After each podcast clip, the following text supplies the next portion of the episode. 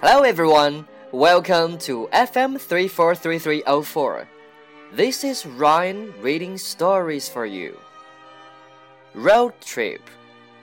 John and his friends were going on a road trip. They're driving from Los Angeles to Washington. John had everything planned out. He had prepared CDs with their favorite songs. They would sing along to them the whole day. He even packed his trunk full of their favorite snacks. John picked up his friends early in the morning.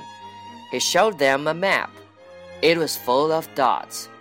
These are all the stops we should make, he said. John wanted to see the Golden Gate Bridge, the Grand Canyon, Old Faithful, and many other monuments.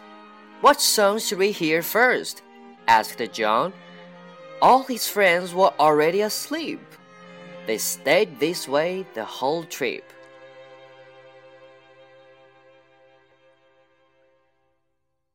John and his friends were going on a road trip. They were driving from Los Angeles to Washington. John had everything planned out. He had prepared CDs with their favorite songs they would sing along to them the whole way. He even packed his trunk full of their favorite snacks. John picked up his friends early in the morning.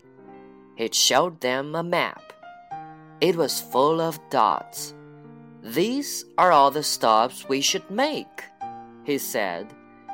John wanted to see the Golden Gate Bridge, the Grand Canyon, Old Faithful, and many other monuments. What song should we hear first? asked John. All his friends were already asleep. They stayed this way the whole trip.